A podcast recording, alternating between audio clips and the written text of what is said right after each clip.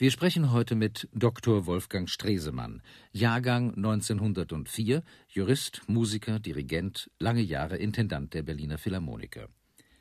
Ihr besonderes Interesse gilt der Politik, was vielleicht kein Wunder ist, denn Ihr Vater, Herr Dr. Stresemann, war Gustav Stresemann, der deutsche Kanzler und Außenminister in der Weimarer Republik. Stresemann, das ist ein guter Name in der deutschen Politik. Sie haben eine vielbeachtete Biografie über Ihren Vater verfasst und kürzlich brachten Sie bei Ulstein das Buch heraus Wie konnte es geschehen? Hitlers Aufstieg in der Erinnerung eines Zeitzeugen. Nun muss man dazu wissen, dass Sie mit den politischen und diplomatischen Kreisen der Weimarer Republik engstens bekannt und befreundet waren, dass Sie politische Ereignisse auch stets mit Gustav Stresemann diskutierten. Nach dem missglückten Putschversuch vom 9. November 1923 sollte Hitler als lästiger Ausländer nach Österreich abgeschoben werden, aber der österreichische Gesandte Riedel beschwor ihren Vater, das ja nicht zu tun, weil Österreich mit diesem Aufwiegler einfach nicht klarkäme. Wie konnte es geschehen, dass ein ganzes Volk diesem Aufwiegler in den Abgrund folgte, dass auch das Ausland Hitlers fortwährende Vertrags- und Rechtsbrüche tolerierte, eine Tatsache, die ja keineswegs die deutsche Schuld mildern soll. Anfangs wohl hatte Hitler niemand so recht ernst genommen, als man ihn wohl noch hätte bremsen können. Wie viele Juden sind in Berlin geblieben? Weil sie sich sagten, so etwas ist unmöglich, was ihnen nachher geschah. Sie glaubten das und mit ihnen ein großer Teil, vor allem auch der ausländischen Diplomaten, die in Berlin akkreditiert waren, dass der Spuk Hitler, wie man es sagte, in wenigen Jahren äh, vorbei sein würde. Niemand hat mit der Möglichkeit überhaupt gerechnet, dass sich eine solche Diktatur behaupten würde und vor allem in einer Weise entfalten würde, dass zum Schluss aber auch niemand mehr in der Lage war, mit Ausnahme der Reichswehr selbstverständlich, die hatte ja die Waffen und die Möglichkeit, sich gegen diese Diktatur erfolgreich zu wehren. Wir wollen vielleicht einmal an unsere Zeit denken wie viele kommunistische Diktaturen hat es gegeben bis zur Zeit von Gorbatschow, bei denen sich niemand wehren konnte und obwohl es sich heute im Auflösungsprozess befindet, vor wenigen Jahren war es niemandem möglich, erfolgreich dagegen zu opponieren. Denken Sie an die vielen rechtsgerichteten Deutschnationalen, die glaubten, glaubten, Hitler beherrschen zu können. Und nun darf man nicht eines bitte vergessen, so fürchterlich es ist, und ich entschuldige nichts, aber Hitler hatte Erfolg. Er konnte eine, die Arbeitslosigkeit, wenn auch mit sehr merkwürdigen Mitteln, vor allem der Aufrüstung, völlig äh, beseitigen. Und wenn man heute sagt, das deutsche Volk war völlig gleichgültig, was nicht unbedingt zutrifft, noch viel gleichgültiger waren die Regierungen in Paris, in London, noch weniger empört, und das hätte der Fall sein müssen, war die katholische Kirche, die als erstes ein Konkordat mit Hitler abschloss und als erste internationale Macht und damit Hitler für die Katholiken sozusagen hoffähig machten. Das alles wird heute völlig außer Acht gelassen. Man klagt, und man klagt mit Recht, das sage ich nochmals, das deutsche Volk an, dass sie sich das alles haben gefallen lassen. Aber vergessen wir bitte auch nicht, wie sämtliche europäischen Länder sich vor Hitler verbeugt haben. Einzig allein die Amerikaner haben damals mit Hitler nichts zu tun haben wollen. Die Ursachen für Hitlers Aufstieg liegen nicht zuletzt in der Zeit vor 1933, in der Inflation, in den Konsequenzen aus dem Versailler Friedensvertrag, in der Weltwirtschaftskrise und in sechs Millionen Arbeitslosen. Hitler spielte sich als Retter auf und kam dann ja auch tatsächlich am 30. Januar 1933 an die Macht durch Interessenkungeleien. Und Hitler zeigte sofort, was von ihm zu halten ist. Dazu einige Daten. Ende Februar 33 brannte der Reichstag. Die erste Verhaftungswelle setzte ein. Mit dem Ermächtigungsgesetz setzte er die Verfassung weitgehend außer Kraft. Mit einem neuen Beamtengesetz konnte er missliebige Staatsdiener entlassen oder in die Wüste schicken. Am 10. Mai 33 die berüchtigte Bücherverbrennung. Am 17. Mai sprach Hitler wieder als Friedensfürst und distanzierte sich von aller Gewalt. Im Juli 33 mussten sich die Parteien auflösen. Ein knappes Jahr später, am 30. Juni 1934, ließ Hitler seine eigenen SA-Leute umbringen, die ihm hätten gefährlich werden können. Der Führer sorgte für Ordnung und schont selbst die eigenen Leute nicht, wenn sie gegen Recht und Gesetz verstoßen, so damals die öffentliche Meinung. Und als er am 20. Juli 1933 das Konkordat mit dem Vatikan und im Januar 1934 den Nichtangriffs- und Freundschaftspakt mit Polen abschloss, war auch das Ausland beeindruckt. Hitler hat außerordentlich geschickt gearbeitet. Er hat äh, durch den Polenvertrag äh, die, sagen wir, alte Entente, London, Paris, Warschau, zerbrochen und hat dadurch auch der Welt glaubhaft erstmal äh, nachgewiesen, dass Deutschland gar, unter ihm gar keine territorialen Forderungen angeblich habe. Die Polen wurden ja hier als die größten äh, Freunde angesehen. Wer aus Polen kam, war äh, sofort willkommen. Dann hat er seine eigenen Leute, die diese Politik ja gar nicht mitmachen wollten und die vor allem Macht haben wollten, die SA-Leute, samt und sonders umgebracht. Bei der Gelegenheit auch noch alle seine Feinde, wie den Herr von K., den General Schleicher.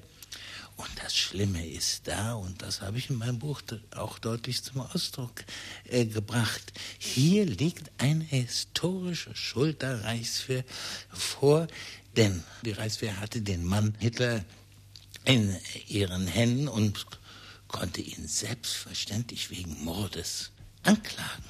Und das bleibt äh, unbegreiflich bis zum heutigen Tage, dass damals niemand von den führenden Reichswehrleuten, es waren die einzigen, die die Macht noch hatten, dass die da keine Konsequenzen gezogen haben, dass äh, Hitler wegen Mordes angeklagt wird. Und Göring natürlich auch. Die beiden hatten ja die Mordlisten. Jeder hatte seine eigene. Damit war die letzte große Chance, Hitler zu beseitigen, verloren. Nun, äh, die Reichswehr war wohl selber an der Ausschaltung der SA sehr interessiert. Wenn Hitler Teile des Versailler Vertrages über den Haufen warf, fand das durchaus Beifall bei der Majorität der Deutschen. Man sonnte sich im Abglanz der Stärke und der Geltung des Reiches. Ein wichtiges Datum war in diesem Sinne die Remilitarisierung des Rheinlandes. Sehen Sie, der Vertrag von Versailles, aber auch der Locarno-Pakt sah vor, dass das Gebiet links vom Rhein entmilitarisiert blieb. Die Franzosen fühlten sich seinerzeit bedroht, hatten ein durchaus legitimes Sicherheitsbedürfnis. Als Hitler nun seine Truppen über den Rhein schickte, nahm man allgemein in Berlin, aber auch in der Welt an, dass die Franzosen nunmehr ihrerseits mobil machen würden, um dagegen vorzugehen, und zwar mit militärischer Macht, denn das war der reinste Vertragsbruch. Und Hitler hatte das auch in sein Kalkül gestellt und hatte die Rückzugsbefehle, wie wir alle wissen, vorbereitet, sodass also nichts passieren konnte. Und zu unser aller Schrecken, das heißt den Schrecken der Hitlergegner, taten die Franzosen nichts. Sie haben natürlich protestiert. Die Engländer haben dann die, die Franzosen auch zur Ruhe ermahnt und gesagt, wir garantieren euch die Grenze, seid besonnen, es gibt sonst Krieg. Dieser Einmarsch im Rheinland ist der große Wendepunkt in der Außenpolitik. Ihr Buch, Herr Dr. Stresemann, beschreibt die Zeit bis zu Ihrer Emigration, zehn Tage vor Kriegsausbruch. Das Schlusskapitel haben Sie Stationen der Hybris genannt. Und diese Stationen sind der Anschluss Österreichs im März 1938, die Angliederung des Sudetenlandes im Oktober 38 dank des Münchner Abkommens, das den Höhepunkt der sogenannten Appeasement-Politik darstellt, und schließlich die Errichtung des Protektorates Böhmen und Mähren im März 1939.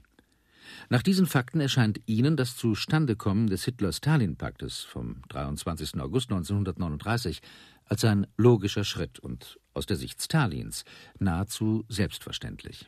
Stalin sah, dass London, Paris, dass beide Regierungen dort nichts unternehmen würden. Nach München musste Stalin sich eins überlegen. Sie haben die Tschechoslowakei verraten. Und da hat sich der Stalin gesagt, offensichtlich werde ich völlig isoliert sein und eines Tages wird der Hitler mit Zustimmung von London und Paris bei mir einmarschieren und äh, über Polen hinweggehen. Was mache ich da? Natürlich äh, wusste Stalin ganz genau von dem Hass Hitlers gegen den Bolschewismus. Aber Pack schlägt sich, Pack verträgt sich. Warum sollte er nicht von seinem Standpunkt aus nicht äh, unverständlich sich auf diesen Pakt einlassen, nachdem London und Paris sich so weich und nachgiebig gezeigt hatten. Hier haben sowohl Stalin wie Hitler die anglosächsische Mentalität nicht begriffen. Denn wenn man Engländer kennt, weiß man, dass sie unendlich geduldig sind und das gilt auch für Amerikaner. Sie müssen erst fürchterlich gereizt werden, bevor sie anfangen, äh, wirklich zu handeln. Und dass da eine Grenze sein würde, früher oder später, haben weder Hitler noch Stalin erkannt. Und diese Grenze kam, als Engländer den Polen einen Schutz und ein sogenanntes Schutz- und Trutzbündnis anboten, weil sie sahen, dass das nächste Opfer von Hitler nunmehr Polen sein würde. Er war nun Hitler ein Opfer seiner Hybris geworden und mit ihm das ganze deutsche Volk. Herr Dr. Stresemann, Sie waren zweimal Intendant der Berliner Philharmoniker. Während Ihrer letzten Intendanz gelang es Ihnen, den Bruch zwischen dem Orchester und Herbert von Karajan zu verhindern. Das ist allseits bekannt. Man weiß aber wenig über Ihre Zeit in der Emigration in den USA. Und weitgehend unbekannt ist auch, dass Sie sich einmal ganz der Politik verschreiben wollten.